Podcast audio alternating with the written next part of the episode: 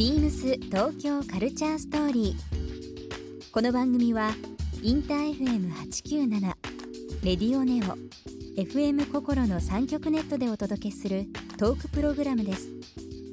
案内役はビームスコミュニケーションディレクターの土井博志。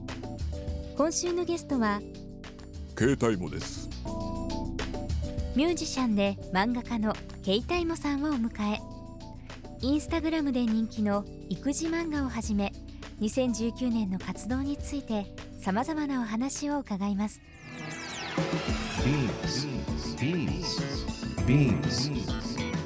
BeamsBeamsBeamsTokyo Culture Story Beams Tokyo Culture Story This program is brought to you by Beams ビームスありとあらゆるものをミックスして自分たちらしく楽しむ。それぞれの時代を生きる若者たちが形作る。東京のカルチャー。ビームス。東京カルチャーストーリー。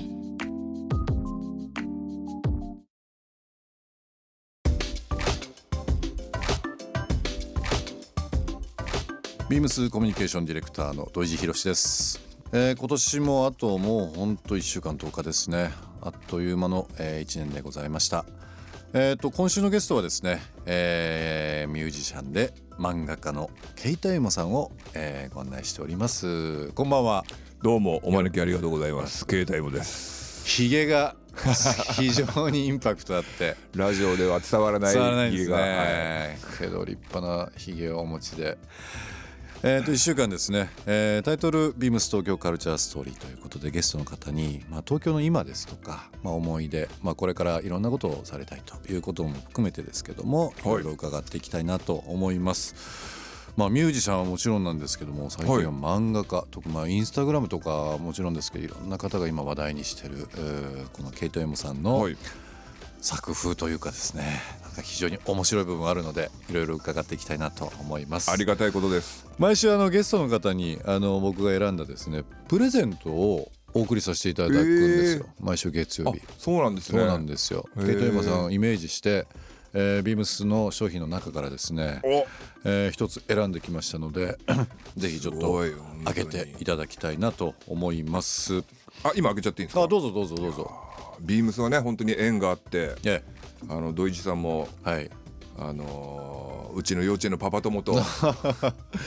あのうちのバイヤーがですね ケイタイモさんの話をしてて「えなんで?」って言ったらまあ「パパ友なんです」って話をちょうどこの間してましたそうなんですね。だから俺あのあれ行きましたよ。いつも。年末にやってるはい。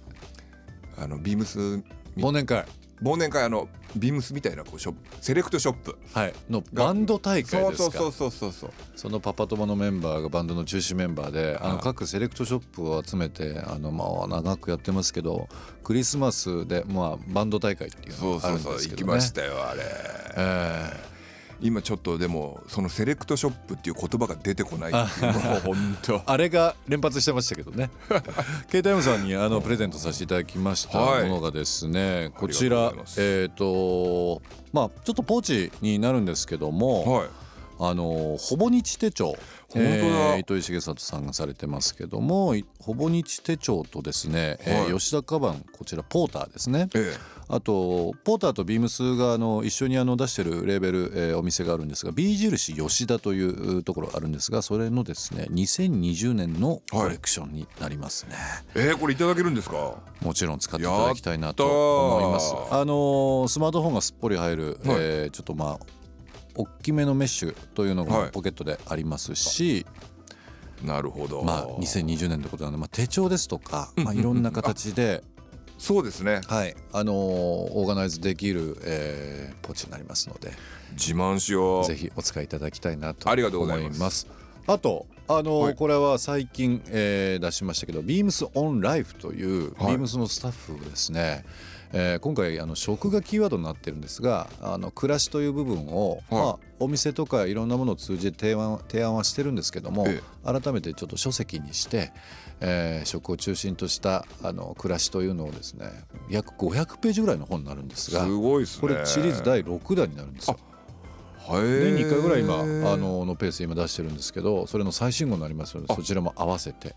いただけるんですか？えあ。ぜひあのありがとうございます。もう年末あのお正月でも構いませんので、ええ。あのお酒でも飲みながらぐだっと読んでいただきたいなそうですね。そんな感じですねこれはね。よろしくお願いします。ありがとうございまます。えー今週ですねゲストにお越しいただいてますケイタイモさんにプレゼントさせていただきました。ありがとうございます。えーポーチですねえーほぼ日手帳とポーターあと B 印をしたこちらのトリプルコラボの別注コレクション2020、えーの、えー2020年度版のですね、えー専用カバーというものを、えー手帳が入る、えーオーガナイズですけどもこちらの方をプレゼントさせていただきたいなと思っております。リスナーの方1名様にもですねえー応募には番組最後に発表しますキーワードが必要となりますのでぜひ最後までお聞きいただければなと思います。あ本見ていただいてますね。しかしねでもラジオでこうなんていうんですかプロモーションもさせてもらって、うん。その上、はい。プレゼントももらえるなんて なかなかないですよね。でもその分いろんな楽しいお話を伺いたいなああーそうですね。思ってますのででねきるといいな。とあの本当にあの各方面各業界でご活躍されてる方々にですね、ええ。まあ僕は一方的なんですけどいろんなことをちょっと伺っていきたいなと思います、はい。なのでまああの普段もちろんミュージシャン漫画家として活躍されてる、えー、キュータイムさん、まあ、お仕事のことはもちろんなんですが、ええ。まあ普段聞けないこととかあのーまあ、取材でですねあまりこう質問されないようなことも出てくるかもしれませんけどもいいですね。話せる範囲であもちろんです。はい。教えていただきたいなと思います。ケイタイモさん、あの育児漫画が大人気ということで、あのさまざまな形、まあミュージシャンとしてはもちろんなんですけども、ええ。ーとそのまあ育児漫画漫画家のイメージの前にですね、やはりそのミュージシャンとしてさまざまなバンドで、えーこう楽器をまあ、うん。えーはい。バックで操られるミュージシャンとしてまあ、ええ。皆さんに認知されてると思いますけども、改めてこのインスタでの漫画ですね。はい家も頑張れとお父ちゃん。はい。がこれ話題になってますけども、ありがたいことに。あのーミュージシャンは昔からこそう目指されてたと。ええ。だからまあ音楽歴はやっぱ長い長いですかですけれども、うん。そうですね。今はもう両面の顔という部分なんですがはい。まずあのそのミュージシャンになられるきっかけというか音楽をはい何かこう仕事としようと自分の表現でしようという部分のきっかけってどこにあったんですかね？そうですね。まあ音楽をこれやろうと思ったうんきっかけっていうのは、多分土井さんも多分ね同年代だと思うんで同年代ですよね。わかると思うんうですけど、はい。うちらやっぱその当時やっぱ中学高校と例えばボーイだとか、うん。えーそうだなケンジザ・トリップスとうん。か、えーその中にやっぱユニコーンっていうのがねやっぱ結たね。構でかくて、はい。で当時やっぱそのクラスの女子みんなやっぱ奥田民生と結婚するみたいな、結婚した時ってみんな結婚するって言ってましたよね。言ってましたね。はい。本当。みんなが。そんな世の中に奥田民生が何人もいるのかなっていうぐらいの ね。感じでしたけどね。っていうのに流されていやうん。もうこれじゃあもう音楽やるしかねえのかなっていう、まあね動機としてはまあ不純ではあるんですけれども、はい。それがやっぱルーツになってますね。あの自分らしくいてたいいたいのと同性異性にモテたいっていうのでミュージシャン始める人が結構周り僕の周り多かったんですけど。そうそうですよね。かかっこいい言い方なんですけどね。そうそうそうそう自分を形成する上でみたいなんですけど。そうね。そういう時代でしたね、はい。日本のね。いや本当そうでしたね。うん。そこがやっぱりきっかけで。そうですね。一番最初の楽器は何だったんですか？えっとその時ははい。やっぱ、あのーちょっとギター弾きたいなと思って、ね。ええ。当時アリアプロ2のですねなんか7万ぐらいのギターをはい。ちょっと親を騙して買ってもらって そっから。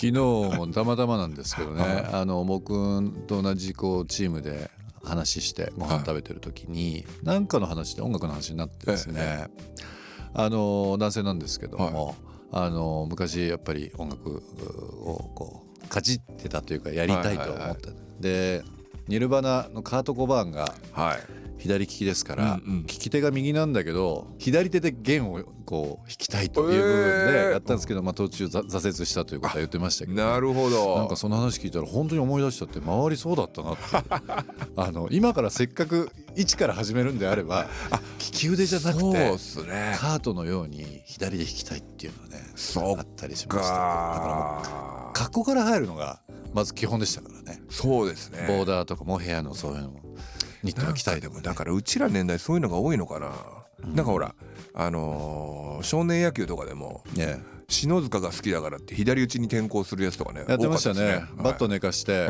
あの広角打法みたいなのとかやってましたし。さすが話が早い。話が。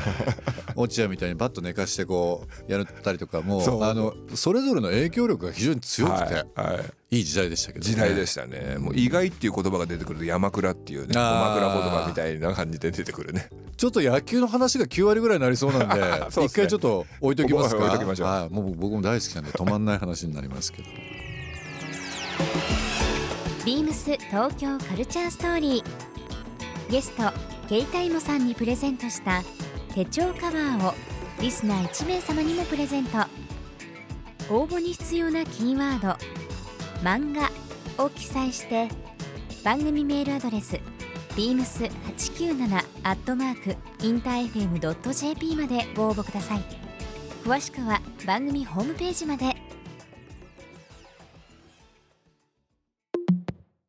ビームスビームスジャパン渋谷ショップマネージャーの吉田直弘です。ビームスジャパン渋谷は究極のベーシックをコンセプトにしたオリジナルウェアを取り揃えます。また、スクランブル交差点、ハチ公像といった観光名所にちなんだここでしか買えない渋谷土産もご用意します。日本をキーワードとした企業や地方自治体とのコラボレーションを独自の視点から提案し、日本の魅力を国内外へ発信していきます。ビームス東京カルチャーストーリー Beams Tokyo Culture Story. This program was brought to you by Beams.